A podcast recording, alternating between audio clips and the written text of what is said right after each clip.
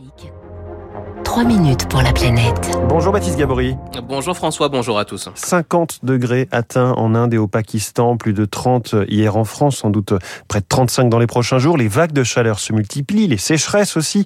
La situation est très préoccupante chez nous et ce n'est pas sans conséquence sur le système électrique. Oui, cela fait des semaines hein, maintenant que les habitants en Inde et au Pakistan subissent des coupures d'électricité jusqu'à 8 heures par jour dans certaines villes pakistanaises, des coupures aussi dans les usines de l'État indien du Rajasthan.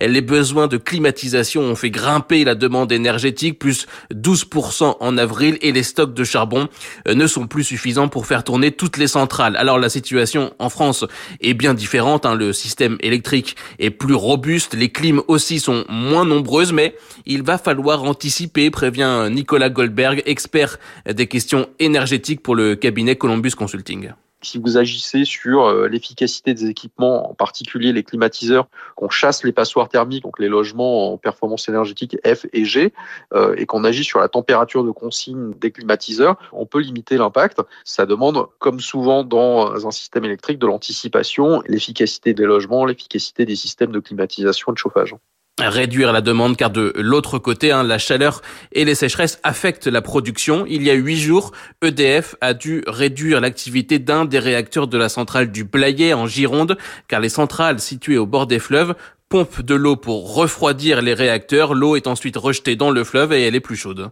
quand vous êtes sur un fleuve, vous avez une réglementation thermique qui vous impose de euh, ne pas rejeter de l'eau euh, trop chaude dans le fleuve pour éviter d'avoir un impact sur la biodiversité. Euh, là, sur la centrale du Blayet, ce qui s'est passé, c'est qu'on était encore sur une température de rejet d'hiver qui ne doit pas dépasser 30 degrés. Et depuis le 15 mai, on est passé à une température de 36,5 degrés pour l'eau rejetée. Donc, c'est ce qui fait qu'on n'a plus cette limitation de puissance sur, sur cette centrale. Les conséquences sur la production ont été marginales, mais lors de la canicule de 2003 ou de celle de 2019, plusieurs réacteurs avaient été arrêtés en même temps. Alors l'impact le plus important se situe du côté de la production hydraulique.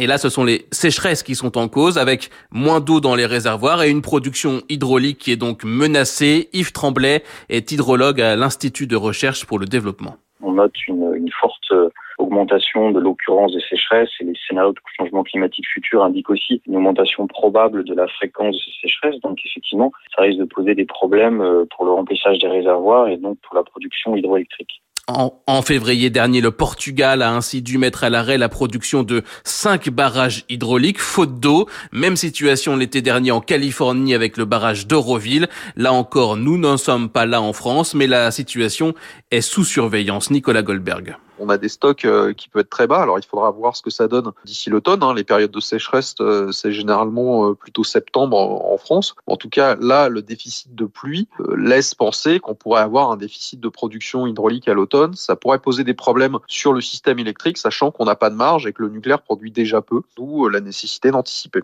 Dans son rapport sur les futurs énergétiques publié il y a quelques mois, RTE, le gestionnaire du réseau d'électricité en France, parlait ainsi d'un risque accru pour la sécurité d'approvisionnement à l'horizon 2050 en raison des situations de sécheresse. C'était Baptiste Gabory à retrouver sur Radio Classique.